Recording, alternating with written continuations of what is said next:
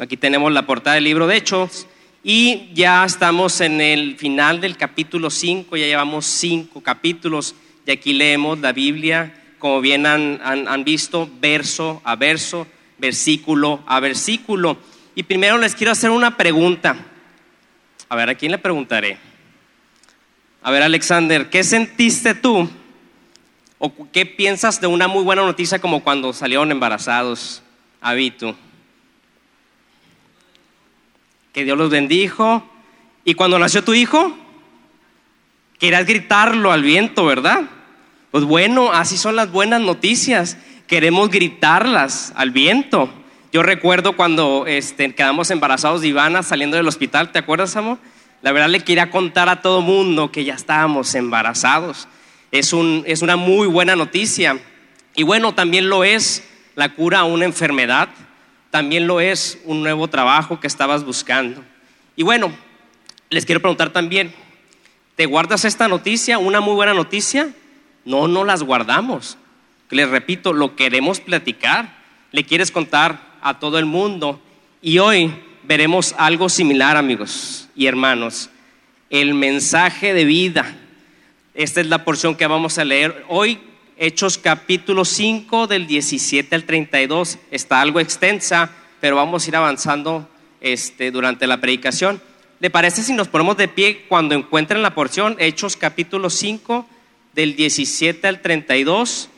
Y le voy a pedir a mi hermano Carlos Chinchillas si nos ayuda a leer la porción y a orar. Adelante. Nueva traducción vivente es, perdón. Buenos días. Vamos a leer Hechos 5 del 17 al 32. El sumo sacerdote y sus funcionarios, que eran saduceos, se llenaron de envidia. Arrestaron a los apóstoles y los metieron en la cárcel pública. Pero un ángel del Señor llegó de noche, abrió las puertas de la cárcel y los sacó. Luego les dijo, vayan al templo y denle a la gente este mensaje de vida. Así que al amanecer los apóstoles entraron en el templo como como se les había dicho, y comenzaron a enseñar de inmediato.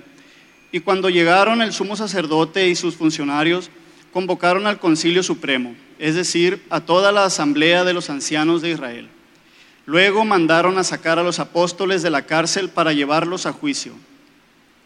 Pero cuando los guardias del templo llegaron a la cárcel, los hombres ya no estaban. Entonces regresaron al concilio y dieron el siguiente informe. La cárcel estaba bien cerrada, los guardias estaban afuera en sus puestos, pero cuando abrimos las puertas no había nadie. Cuando el capitán de la guardia del templo y los sacerdotes principales oyeron esto, quedaron perplejos y se preguntaban en qué iba a terminar todo el asunto. Entonces alguien llegó con noticias sorprendentes. Los hombres que ustedes metieron en la cárcel están en el templo enseñando a la gente. El capitán fue con los guardias del templo y arrestó a los apóstoles, pero sin violencia, porque tenían miedo de que la gente los apedreara. Después llevaron a los apóstoles ante el concilio supremo, donde los confrontó el sumo sacerdote. ¿Acaso no les dijimos que no enseñaran nunca más en nombre de ese hombre? Les reclamó. En lugar de eso, ustedes han llenado a toda Jerusalén con la enseñanza acerca de Él y quieren hacernos responsables de su muerte. Pero Pedro y los apóstoles respondieron, nosotros tenemos que obedecer a Dios antes que a cualquier autoridad humana. El Dios de nuestros antepasados levantó a Jesús de los muertos y después de que ustedes lo mataron colgándolo en una cruz. Luego Dios lo puso en el lugar de honor a su derecha como príncipe y salvador lo hizo para que el pueblo de Israel se arrepintiera de sus pecados y fuera perdonado. Nosotros somos testigos de estas cosas y también lo es el Espíritu Santo, dado por Dios a todos los que lo obedecen. Padre maravilloso, Señor, Dios nuestro, gracias te damos en esta mañana por permitirnos reunirnos aquí escuchar tu palabra, Señor.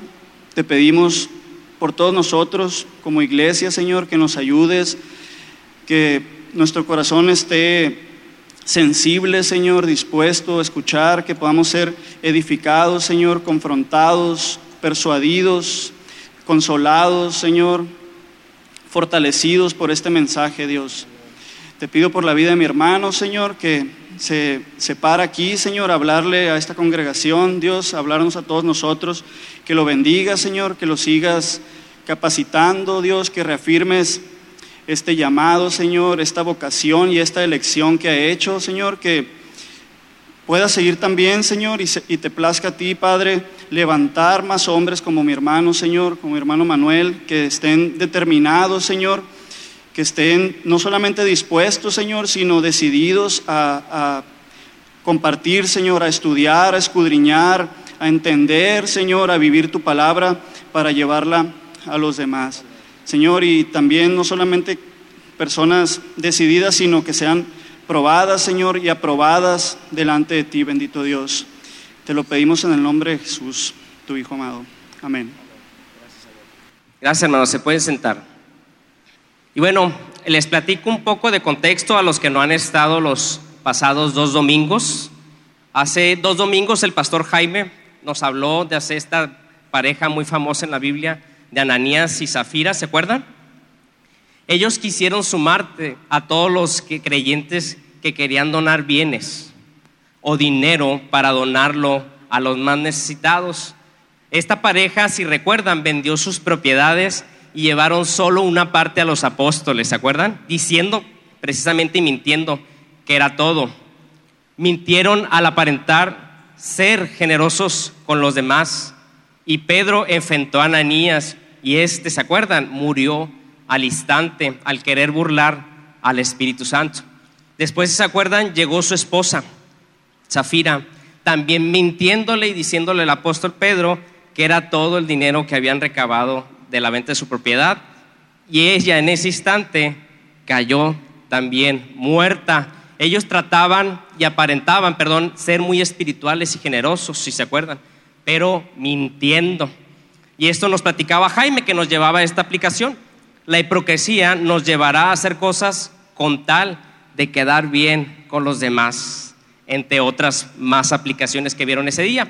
Luego el pastor Héctor, el domingo pasado, nos habló acerca de los milagros y prodigios que seguían haciendo los apóstoles, sanaban, hacían milagros, y esto era con el propósito de que se unieran más creyentes a la primera iglesia los que creían en Jesús, ¿se acuerdan? Siguen aumentando.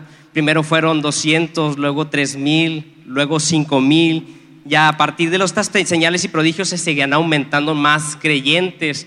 Y obviamente estas señales y prodigios tenían un propósito, tenían el fin de llevar a las personas a Cristo y no de adular a los apóstoles o porque ellos eran tenían superpoderes y que también para estos tiempos son ese tipo de milagros para llevar gente a Cristo. Y bueno, veamos los primeros versículos de la porción que dicen, pero un ángel, el 19 del 22 dice, pero un ángel del Señor llegó de noche, abrió las puertas de la cárcel y lo sacó. Pero cuando los guardias del templo llegaron a la cárcel, los hombres ya no estaban. Recordemos que no es la primera vez que a los apóstoles los encarcelan, ¿se acuerdan? Nuestro hermano Rogelio nos platicó hace un mes aproximadamente que también fueron encarcelados, pero esa vez fueron solamente Pedro y Juan. Aquí no lo especifica la porción, pero especialistas y comentaristas dicen que estuvieron dentro de la cárcel esta vez todos los apóstoles. Y como ven, aquí dice que un ángel llegó de noche y les abrió las puertas de la cárcel. Aquí Dios a los apóstoles les envió el favor porque ellos creían y confiaban en Él. Más adelante, la porción nos dice que los guardias estaban ahí firmes, estaban vigilando la puerta, no estaban dormidos, ni se fueron de fiesta ni de parranda. Ellos estaban ahí firmes. Realmente fue la mano de Dios al abrir las puertas de esta cárcel. Y les pregunto, hermanos, bueno, les platico, hermanos y amigos, las puertas cerradas de una cárcel no son nada para Dios, ni para los propósitos que Él tiene. Nada va a detener sus propósitos. Podemos estar nosotros en una situación así, en donde no encontramos la llave que te abre esa puerta. Llámese enfermedad, Tenemos el testimonio ahí de nuestro hermano Rafa Núñez, que él está luchando con su enfermedad, pero hasta aquí Dios lo ha ayudado. Dios lo ha ayudado con esa cárcel porque él está firme y quiere vivir. Y Dios, ha sido fiel hasta aquí por su gracia y bondad con Rafa. ¿Dios puede hacer el milagro? Claro que sí. Si a Él le place, claro que sí. O me voy a otro tema, puedes tener problemas en tu matrimonio o en tu trabajo, sea cual sea tu etapa o problema en esta vida, confía en Dios, hermano y amigo. Porque escrito está en Mateo 7:7, en la nueva traducción viviente dice, sigan pidiendo y recibirás lo que pides. Sigue buscando y encontrarás. Sigue llamando y la puerta se te abrirá. Yo personalmente he estado en situaciones difíciles donde tengo que clamar a Dios para que me saque de ese problema y creo que pues todos hemos estado y Dios nos ha puesto en una, en una situación así difícil en la que tuvimos que clamar a Dios. Ahora pienso ahorita, ¿en qué situación fuerte estuviste últimamente? Y veo caras y veo la situación de cada uno, que por la gracia de Dios nos ha ayudado. Piensa en una situación, la última situación fuerte que tuviste. ¿Dios te dejó ahí? No, por su gracia siempre nos saca. Piensa en esa vez que no tenías dinero y que Dios te bendijo. Y les puedo platicar muchas mías, pero quiero que piensen ustedes primero. O esa vez que no tenías trabajo, que nosotros como hombres es nuestra, no, debería ser la principal preocupación, pero sí una de las principales preocupaciones, el ser proveedores de nuestra casa. Piensa esa vez que te quedaste sin trabajo. O piensa esa vez que un familiar cercano murió. A todos, creo que a todos nos ha pasado. A mí me acaba de pasar hace dos años. Y por la gracia de Dios, Él nos fortalece, ¿verdad, Evelyn? Vemos su mano. En ese problema, hermano, tan profundo en tu vida, ¿verdad que dudamos? dice, ay Dios, ya sácame de aquí. Pido tiempo. ¿Se acuerdan cuando jugábamos? Tiempo, tiempo, tiempo. O ciencias, no sé cómo se decía. Piensa entonces en esas tantas veces que el Señor te sacó por tu gracia, por su gracia y bondad. Por su gracia, la gracia del Señor, no por nuestra gracia. Entonces les digo, hermanos, seamos pacientes, lloremos en esas situaciones donde Dios forma nuestro carácter en Él y dependencia totalmente hacia Él. Pidámosles al Señor que, que abra esas cárceles de, que esas puertas, perdón, de la cárcel en la que estamos en ese momento, como lo hizo este ángel con los apóstoles. Debemos confiar más en Dios, hermanos, en que Dios nos escucha, en que Dios va a contestar con un sí o con un no, pero va a contestar. Cualquiera que fuera su respuesta, recuerden que su voluntad obrará siempre para bien en nuestras vidas. Amén. Seguimos. Y bueno, el, rescate de esta prisión fue algo milagroso, realmente sí. Dios lo, lo hizo por un propósito, sí para que pudieran continuar estos apóstoles expandiendo el Evangelio por todo Jerusalén. Dios no libró a estos hombres, amigos y hermanos, de ahí porque tenían hambre o porque ah, ya no estamos cómodos aquí, no, está muy oscuro o hace mucho frío o mucho calor. No los libró para que estuvieran más cómodos o porque hace mucho tiempo no vemos a un familiar. No los libró por eso. Fueron librados por un propósito esta vez, pero no siempre pasó eso. Ojo. No siempre pasó eso. Aquí estamos viendo en el inicio de este libro de Hechos que fueron liberados milagrosamente. Pero más adelante, lo que nos narrará de la pluma de Lucas, las cosas se ponen feas, incluso ya se estaban poniendo feas para los apóstoles. Cabe mencionar, como les digo, que nunca, nunca, casi, de hecho nunca, no siempre, perdón, hubo liberaciones milagrosas. En la Biblia se nos narra, a los que hayan leído toda la Biblia, que Santiago fue decapitado con una espada, uno de los apóstoles. Marcos murió después de ser arrastrado por las calles. Pedro también fue crucificado boca abajo porque no se sentía digno. Y Esteban, en Hechos 7 más adelantito, un spoiler, fue apedreado. Por mencionar algunos nada más. Y no quiero ser fatalista con esos ejemplos, hermanos, no. Pero hoy en día puede haber muchos no de nuestro Señor, muchas respuestas como no que no nos convienen. Y podemos pensar que pues Dios no me escucha, ¿no? Dios no me está escuchando, tanto que le he orado y me dice que no. Pero tal vez no sea para ti en ese momento el sí, pero te lo hará saber en su momento. Ahora les pregunto, si Dios no resuelve tu problema en el que estás ahorita, ¿vas a seguir confiando en Él? Hermanos, les pongo una frase, creo que ya no está la presentación, se las platico. Se ha agradecido no solo con los que Dios te da, sino también con lo que Él te niega, decía un pastor que es Burr Parsons. Otra vez, se ha agradecido con lo que Dios te da, pero también con lo que Él te niega. Aquí Dios claramente está usando tanto las experiencias buenas como malas y puede usarlas contigo para desarrollar su carácter de Él en ti y para prepararte para mejores cosas, claro, sin duda. O en cambio, imagínense, se las cambio. Imagínense vivir así. ¿Ya regresó? Perfecto, gracias. Ahí está la frase. O en cambio, imagínense vivir así. Alégrate en Dios cuando tengas una enfermedad. ¿Nos alegramos? Pues está difícil, ¿verdad? Está difícil hasta ahora decir, este hermano está loco, ¿no?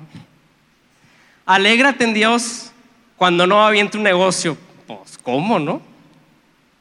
No importa qué estemos pasando en nuestra vida, no importa. Alegrémonos en Dios, porque Él siempre nos va a abrir esa cárcel en la que estamos sufriendo. O alégrate cuando sufres, porque Él está forjando en ti el carácter de Jesús. Se dice fácil, de verdad que decirlo, y, pero llevarlo a la práctica es otra cosa. Se requiere estar, hermanos, llenos del Espíritu Santo.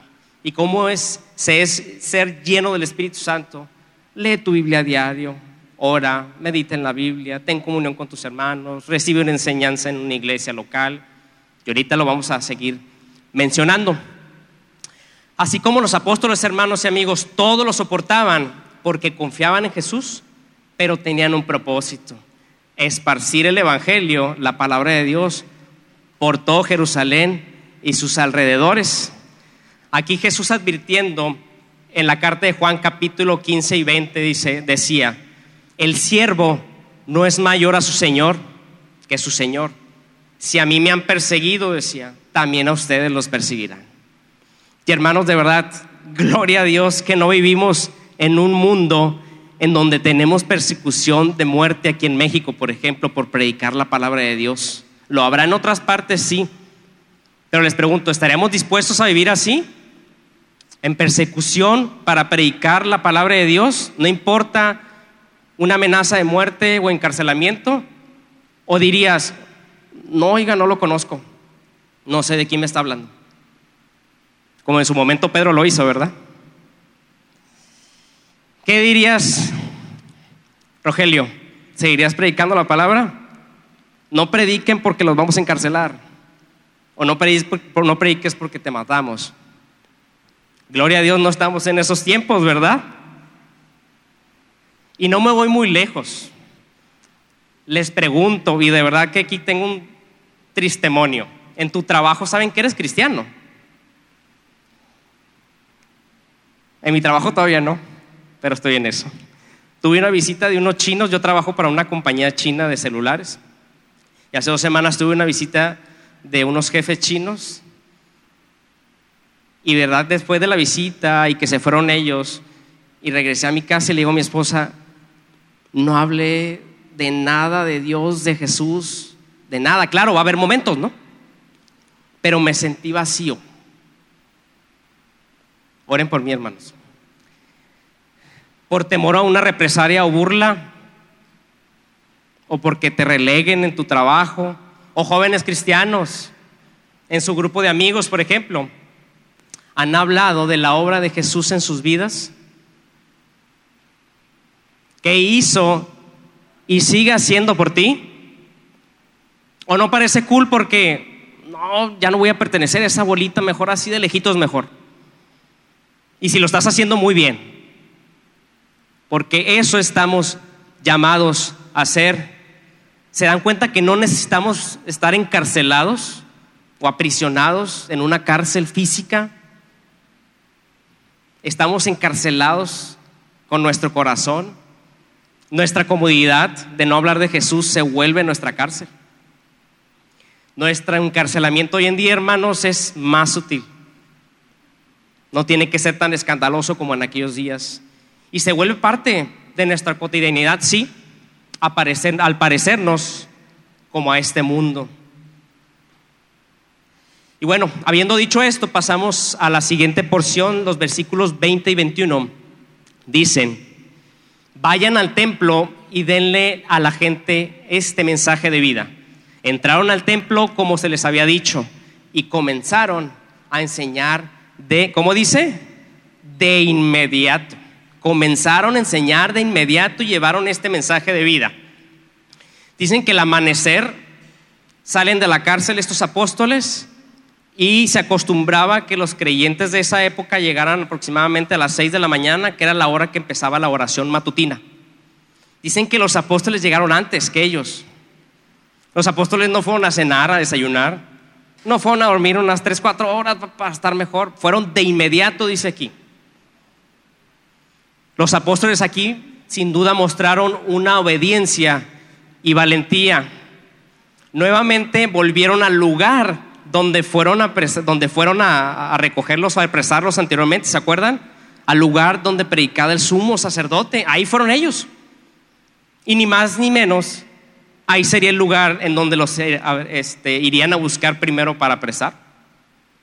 Ellos sabían que podían apresarlos, hermanos, ir por ellos en cualquier momento, pero claramente estos hombres estaban convencidos de lo que predicaban. Nunca se preguntaron, ¿es seguro lo que estamos haciendo? o esto es lo que Dios quiere que haga en este momento, ellos sabían el costo que era predicar a Jesucristo. Él mismo se los advirtió, por mi causa los van a perseguir, pero tenían siempre en claro que tenían que aventurarse para que la palabra siguiera expandiéndose. Sabían que eran testigos de Jesús, pues vivieron con Jesús, comieron con Jesús, durmieron con Jesús, ¿Vieron los milagros que hacía Jesús? Un testigo es una persona que está segura de la verdad por experiencia personal. Aquello que es cierto es el, es un testigo, es el que está seguro de lo que es cierto. Y es imposible detener a un hombre así, a una persona así, porque es imposible detener la verdad. Nosotros como los apóstoles tenemos clara esta instrucción de ir a predicar el Evangelio a todas las naciones. Y no estoy hablando que se tenga que ir a Japón con José Carlos en agosto, no.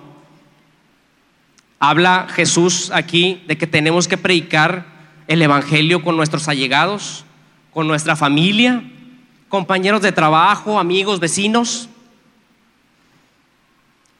También debemos predicar diariamente con nuestro testimonio, amigos. Realmente lo que creemos, lo vivimos y se ve en nuestras vidas, en el día a día, en tu trabajo, con tu familia. ¿Cuántas veces no hemos sido piedra de tropiezo con tu familia, que te molestaste por algo, le hiciste mala cara y eso que eres cristiano? Nosotros mismos somos nuestro propio enemigo, ¿se dan cuenta? Hermanos, tenemos el mejor alimento que puede tener un ser humano. Palabras de vida eterna y salvación en un compendio, un compendio de libros que no sé si les suena, 66 libros divididos entre Antiguo y, Antiguo y Nuevo Testamento. ¿Les suena? Ningún libro o doctrina te hará, te hará más pleno y feliz que este mensaje de vida, la Biblia.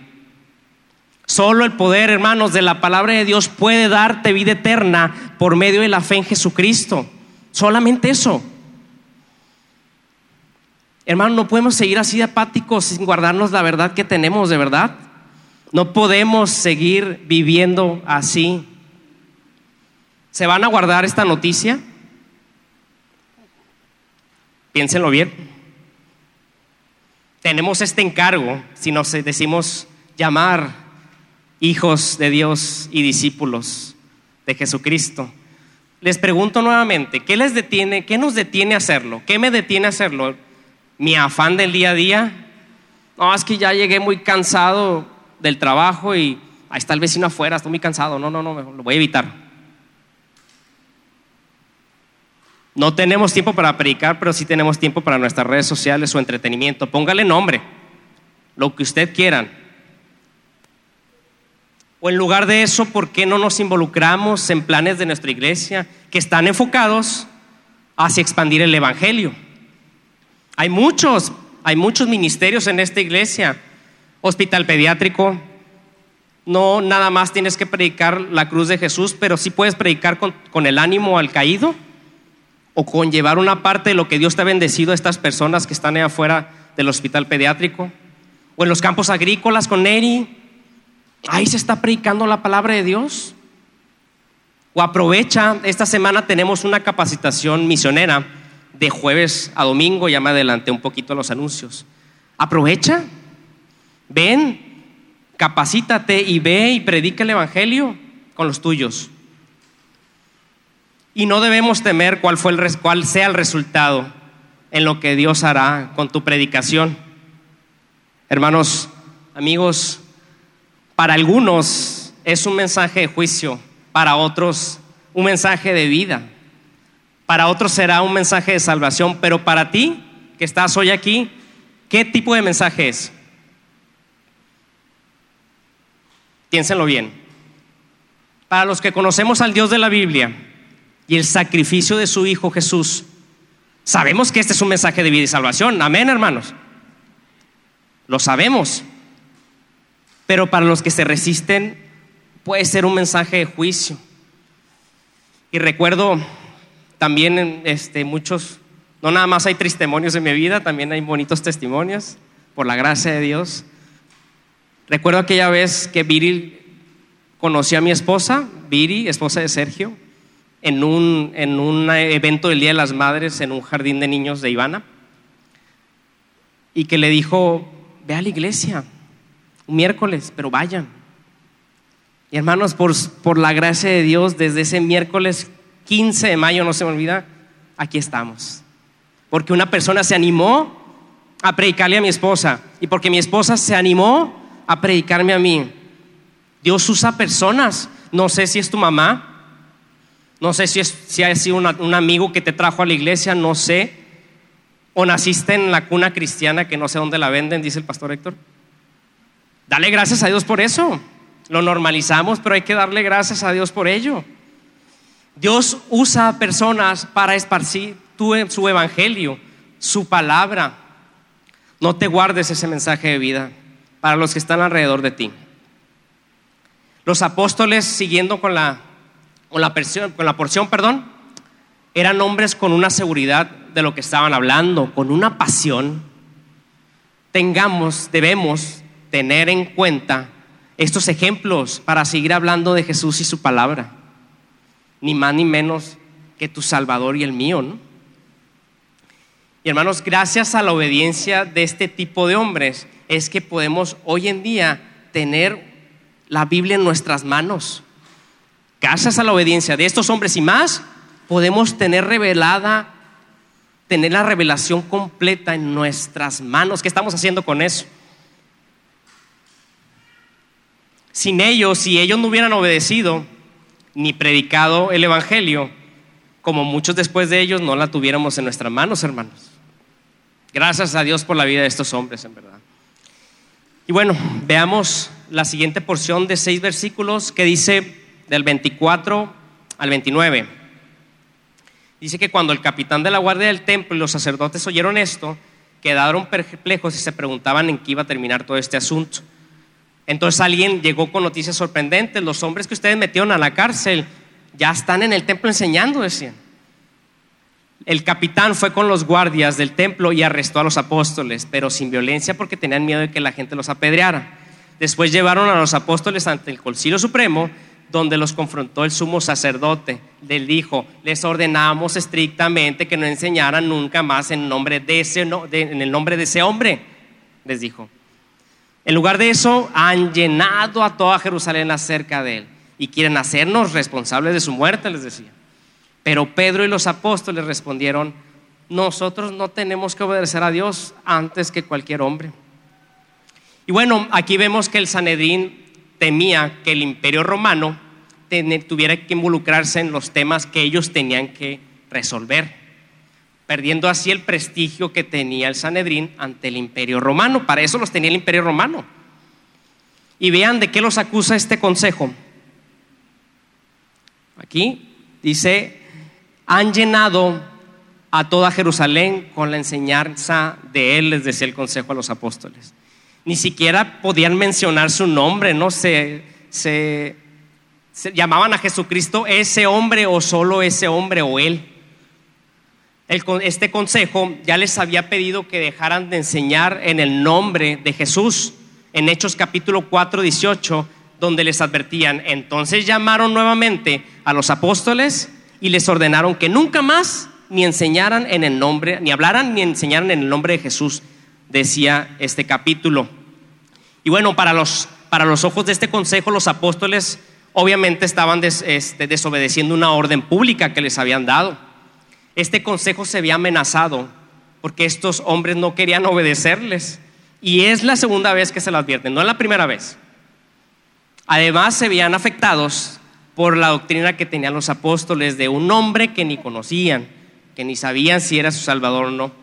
Y veamos que este mensaje ha llegado a todo Jerusalén, decía la porción, sino también, también a sus alrededores. Dicen que gente de fuera venía y buscaba a los apóstoles para ver dónde iban a predicar, para, para escuchar de ese famoso Jesús, el Mesías, el nombre de Jesús para ese entonces ya sonaba en las bocas de toda la gente, en las comidas, en los caminos.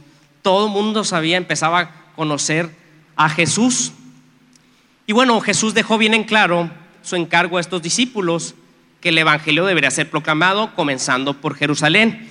Y hermanos, la predicación de la cruz es suficiente para atraer a la gente y suficiente para, salvarlas, decía Charles Spurgeon.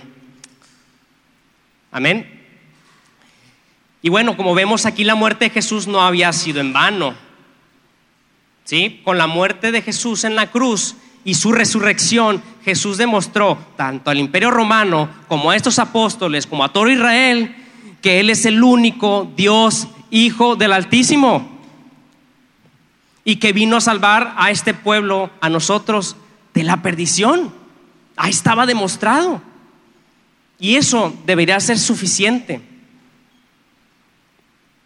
Hermanos, estos apóstoles eran testigos de lo que había hecho Jesús, predicaban en las plazas, en las comidas con la gente, en el camino, como les platiqué. Eran testigos de lo que hizo Jesús, como lo dice la palabra de Dios en Hechos 13, versículo 47, dice, así los ha mandado el Señor, les dice, te he puesto por luz para las naciones a fin de que lleves mi salvación a todos los confines de la tierra. Ahí está el mandamiento. Nos ha puesto por luz para que llevemos, una vez más lo repito, la salvación por medio de la palabra de Dios. Y pasamos a los últimos tres versículos que dice el 30, empezando, el Dios de nuestros antepasados levantó a Jesús de los muertos después de que ustedes lo mataron colgándolo en una cruz, dice. Luego Dios lo puso en el lugar de honor a su derecha como príncipe y salvador, dice. Lo hizo para que el pueblo de Israel se arrepintiera de sus pecados y fuera perdonado. Nosotros somos testigos de estas cosas y también lo es el Espíritu Santo dado por Dios a todos los que le obedecen. Aquí Pedro nuevamente vuelve a enfrentar al Concilio Supremo, culpándolos de la muerte de Jesús. Pedro intrépidamente afirmó una vez más, no solo que Jesús había resucitado entre los muertos, sino que también Dios lo había exaltado a, a lo sumo hasta el cielo y que estaba junto a él gobernando. Pedro hábilmente responde al tribunal con las nuevas buenas de Jesús. Notemos cómo se refiere a Dios. Dice, el Dios de nuestros antepasados, le dice Pedro a este concilio.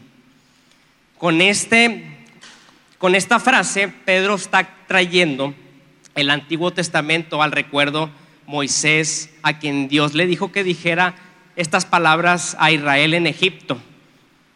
El Dios de nuestros padres, dijo, el Dios de Abraham, de Isaac y de Jacob, me ha enviado a ustedes Esto está en Éxodo capítulo 3, versículo 15.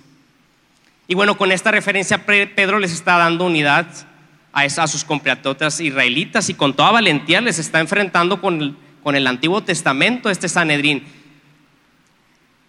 Vemos que Pedro también se refiere, como les platico, al Dios de nuestros antepasados, dice, para aclarar que es el mismo Dios de siempre, el Dios en que creyó Moisés, Abraham y Jacob, aclarando que ellos no vienen a inventar a ningún nuevo Dios, como, ellos, como el Sanedrín lo decía.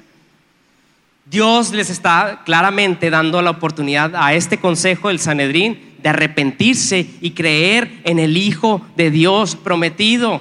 Pero les dice, es el Dios, Pedro les dice, ese es el Dios en el que deben creer, dándoles a entender retóricamente qué esperan para creer en Él. No estoy inventando un nuevo Dios, le dice. ¿Qué más razones necesitan? De las que les he dicho aquí enfrente de ustedes por segunda ocasión. Y hermanos, con esta reflexión les platico, a veces tenemos o estamos creando a un propio Dios, a nuestro propio Dios, a nuestra manera. Un Dios que tal vez no nos exige obediencia. Un Dios que no nos pide predicar su palabra o arriesgarnos para predicar su palabra. Creo que estamos muy cómodos con el Dios que decimos tener. Y les pregunto, ¿cómo podemos ahora conocer al Dios verdadero del cual el Sanedrín no creía? O al Hijo de Dios. Y me puedes decir, pero Manuel, yo ya lo conozco, ya leí toda la Biblia. Pero con nuestra manera de vivir, nuevamente les digo, se nota claramente. Hermanos y amigos, ¿quieren conocer al Dios verdadero? Lee todos los días, ora y medita la Biblia. Parece cliché y se lo estamos, vamos a estar repitiendo mucho desde aquí enfrente, hermanos, con mucho amor. Tenemos que leer nuestra Biblia. Le, dejamos de leer nuestra Biblia, nos desviamos y creamos un Dios a nuestra manera. Además, puedes recibir la enseñanza de tus pastores, no nada más está cuestionando a los pastores de lo que están enseñando enfrente en la iglesia, pidiendo consejo a tus hermanos, viviendo en comunión unos a otros. Así podemos conocer al Dios verdadero. La única manera es esa, escudriñando su palabra, hermanos, no hay otra. Como vemos estos religiosos tenían un Dios hecho a su medida, como nos puede estar pasando también a nosotros. Ojo con eso. Y bueno, habiendo dicho eso, pasamos al versículo 31 que dice, luego Dios lo puso en el lugar de honor a su derecha como príncipe y salvador, dice. Lo hizo para que el pueblo de Israel se arrepintiera de sus pecados y fuera perdonado. Aquí Pedro nuevamente, teniendo argumentos por lo que ellos estaban predicando. Nada más y nada menos que al Hijo de Dios, Jesucristo. La explicación aquí de Pedro de que Jesús está a la diestra de Dios es un tema clave en las escrituras, hermano, clave. La diestra, hermanos, es el lugar de honor, poder y autoridad, como bien lo dice el Salmo 110, 110 perdón, capítulo 1, que ya lo venía profetizando. Aquí dice el Salmo 110.1. El Señor le dijo a mi Señor, siéntate en el lugar de honor a mi derecha hasta que te humille, hasta que humille a tus enemigos y los ponga por debajo de tus pies, dice este salmo. Dios, el Padre, el primer Señor, ya hablando de su Hijo, Jesucristo como Mesías y el Salvador. Aquí este salmo lo deja bien en claro, ya se venía profetizando que Dios iba a mandar a su Hijo para humillar a sus enemigos y para darnos salvación de la perdición, dice. Pedro aquí nuevamente está citando el Antiguo Testamento, que son libros y porciones que estos líderes pues ya deberían de saber de memoria, ¿no? La Torá llamada, los primeros cinco, de la Biblia, cinco libros de la Biblia. Estos ya se los deberían de saber de memoria este consejo. Pedro aquí diciéndoles, hey, no estamos ocultando nada. Esto es algo que ya deben de saber ustedes. He aquí el Mesías del cual predicamos y ustedes se oponen. Hasta lo colgaron en la cruz, le dice. En Hechos capítulo 3, Pedro se había referido al Mesías como el autor de vida. Pero aquí le dice príncipe y salvador, veamos. La palabra príncipe quiere decir pionero, pionero de la vida. Y la palabra salvador, a como se refirió Pedro a Jesús, no era nuevo para los miembros del concilio. Esta palabra no era nueva porque se usaba para los médicos que sanaban de la vida a las personas, de las enfermedades. Los filósofos que resolvían los problemas, así se les llamaba, Salvador. O los gobernantes que, que salvaban a la nación de las guerras y el peligro. Pero Pedro trató de ser más claro con ellos esta vez. Les decía que solo Jesucristo es el verdadero y viviente Salvador que rescata del pecado, la muerte y el juicio a todos los que confían y creen en Él, está diciendo. Y amigos, si estás por primera vez aquí y estás escuchando esto, sin duda Dios no se equivocó en traerte el día de hoy. Dios te está hablando a través de esta predicación y el mensaje que te trae el día de hoy es mensaje de vida para ti. Dios sin duda ha sido paciente contigo y conmigo para arrepentirnos. Les pregunto a esas personas que son nuevas y que vienen el día de hoy por primera vez, ¿qué van a hacer con este mensaje de vida el día de hoy? ¿Van a seguir rechazándolo?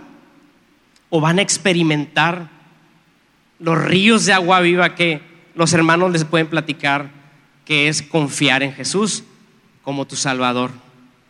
Y aquí está su promesa para ti y para mí el día de hoy. Dice que el pueblo de Israel lo hizo para que el pueblo se arrepintiera de sus pecados y fuera perdonado. Tú y yo somos ese pueblo de Israel. Claramente en aquel entonces serían sabros primero los del pueblo de Israel, porque ahí surgió la obra de Jesús. Pero como vemos se han estado agregando miles de personas, nuevos creyentes, tres mil, luego cinco mil. Se agregaban por milagros o prodigios, como nos dijo el pastor Héctor el domingo pasado. Hermanos, de verdad, si eres nuevo, ¿necesitas ver un milagro el día de hoy?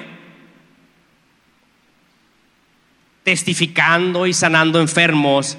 ¿De verdad necesitas eso, ver un milagro para poder arrepentirte? Pues este es el milagro para ti hoy. Dios te está hablando el día de hoy, sin duda. No es casualidad.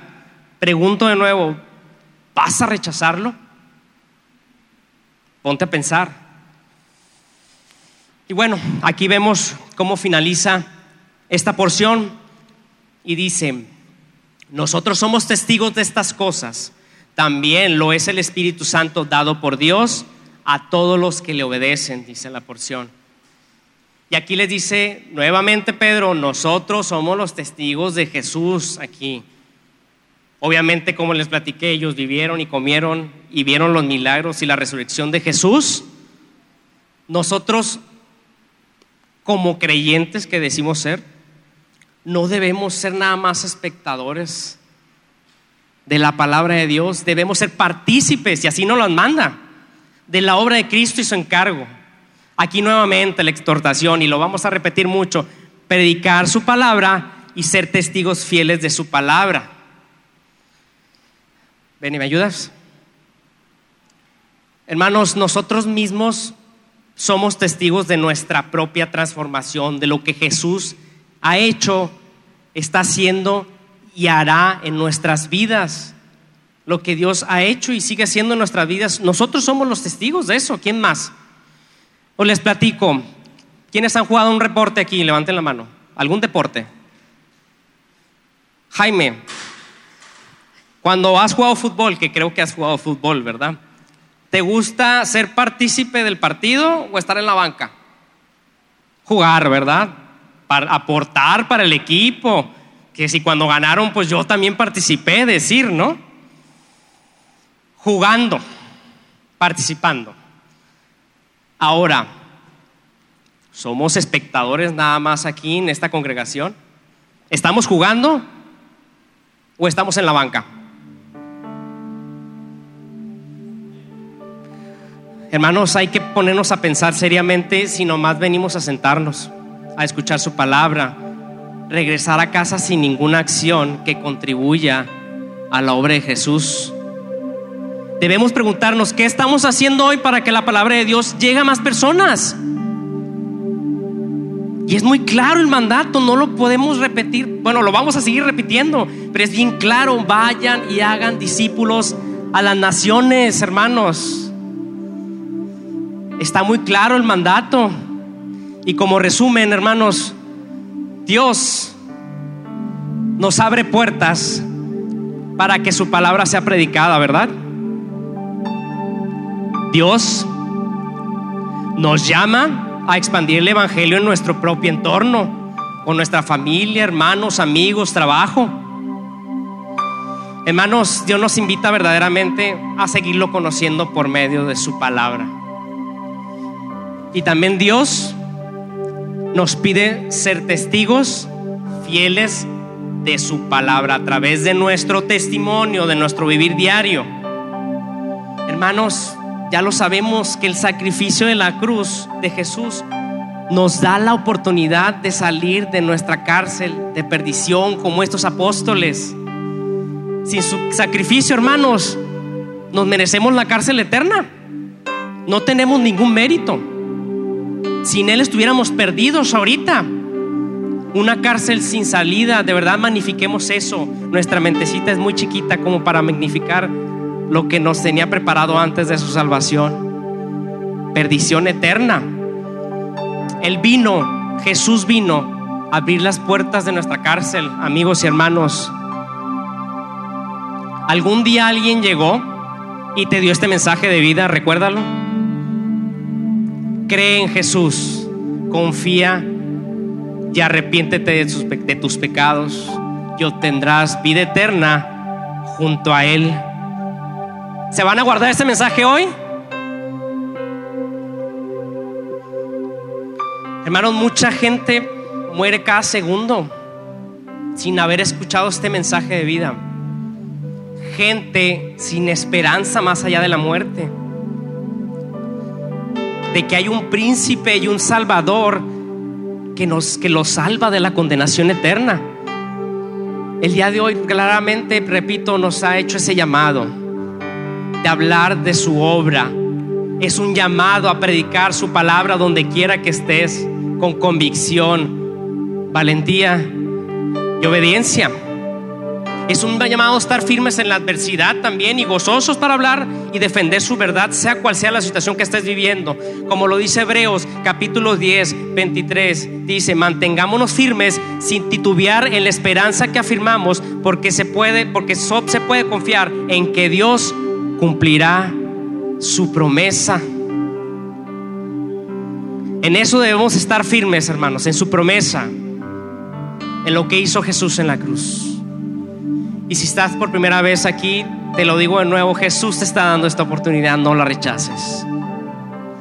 No rechaces esta llave que te está entregando para arrepentirte el día de hoy. Y hermanos, Dios nos ayude a obedecer este mandato. Que el Evangelio se siga expandiendo y que su obra siga creciendo. A contarlo a todo el mundo. Este mensaje de salvación. Que no perezca nadie más. Ve y habla. ¿Quién te salvó? Ve y habla del sacrificio en la cruz de Jesús. ¿Qué nos detiene? Ve, habla de la obra de Cristo en tus vidas. ¿Qué nos detiene? Estamos muy cómodos. Ve y habla de quién cambió tu corazón. No mañana, hermanos. No mañana, hoy. Hoy. Inclinamos nuestro rostro y oramos. ¿Les parece?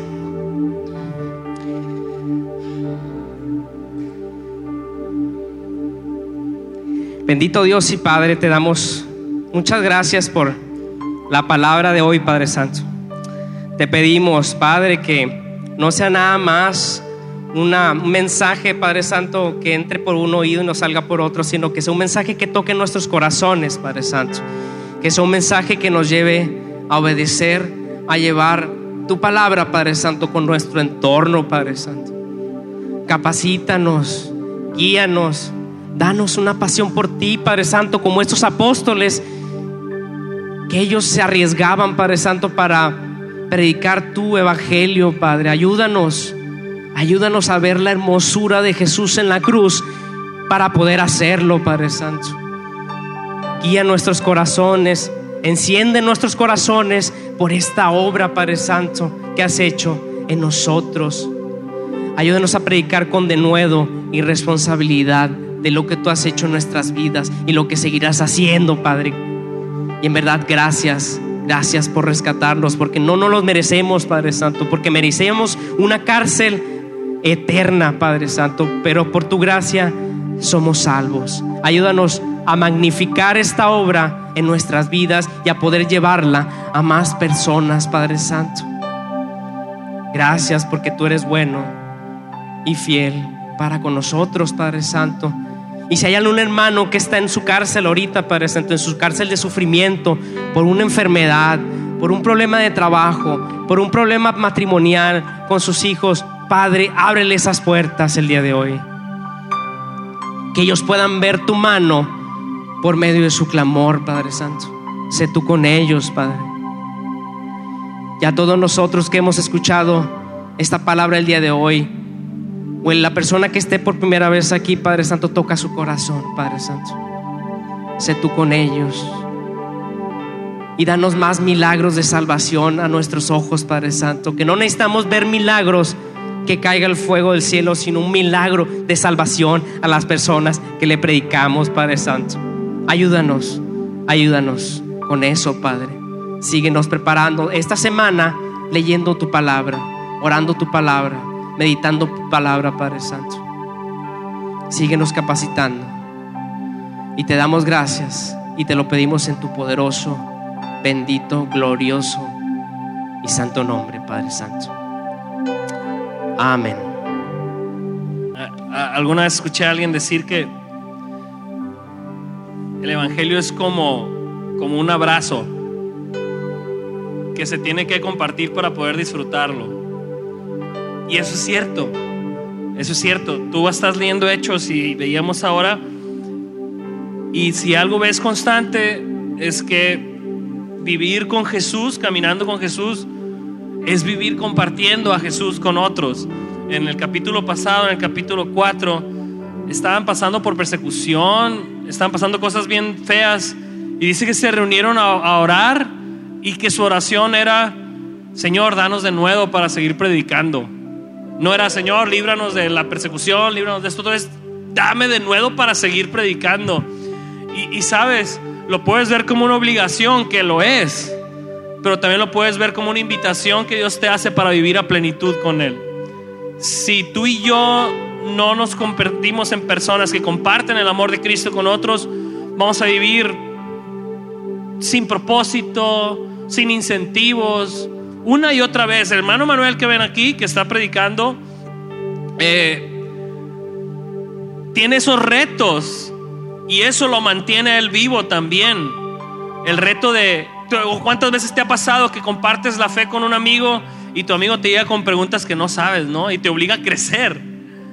Te obliga a estar más preparado para seguir compartiendo con, tu, con tu, la persona que quieres llegar. Los animo, hermanos, con el texto de hoy, que llenemos el lugar que Dios nos pone con el mensaje del Evangelio. Ese es el mensaje central de esta porción. Que ellos, a pesar de que hay persecución, Dios los saca, pero ellos siguen en misión. Vivamos en misión, donde Dios nos pone. Porque esa aventura de fe es la que necesitamos vivir. No necesitamos sobrevivir 90 años, hermano. No estamos aquí para sobrevivir y tratar de exprimir lo más que se puede de esta tierra. No es ni la manera de disfrutar más esta vida, ni de cultivar algo para la eternidad. ¿Qué retos tienes? ¿Por quién estás orando en este momento? Si Dios salvara a todas las personas por las que estás orando, ¿cuántas se salvaran? Llévalo en tu corazón. Dios te ha puesto en el trabajo donde estás, en la familia donde estás, porque quiere que compartas con ellos del amor de Cristo. Y no quiere nada más para salvarlos a ellos, quiere para que tú participes de la obra eterna que hay en cada uno. Porque créeme que no hay un gozo más grande que el ver que Dios te usa para traer vida eterna a otros, eso nos inunda de gozo, de paz, de aventura, de fe. Pero si solamente estamos para venir y recibir y no dar nada, pues nos estancamos y, no, se siente esta vida cristiana como como debería de sentirse. El Evangelio es como un abrazo, hay que compartirlo para poder disfrutarlo. Te animo, comparte más del amor de Cristo que, que está en tu vida, comparte más de Él. Y llenemos los lugares donde Dios nos ha puesto con su nombre. Amén. Y oremos más por las personas que ya tienen cerrados sus oídos a nosotros. Oremos más por ellos. Oremos más por ellos.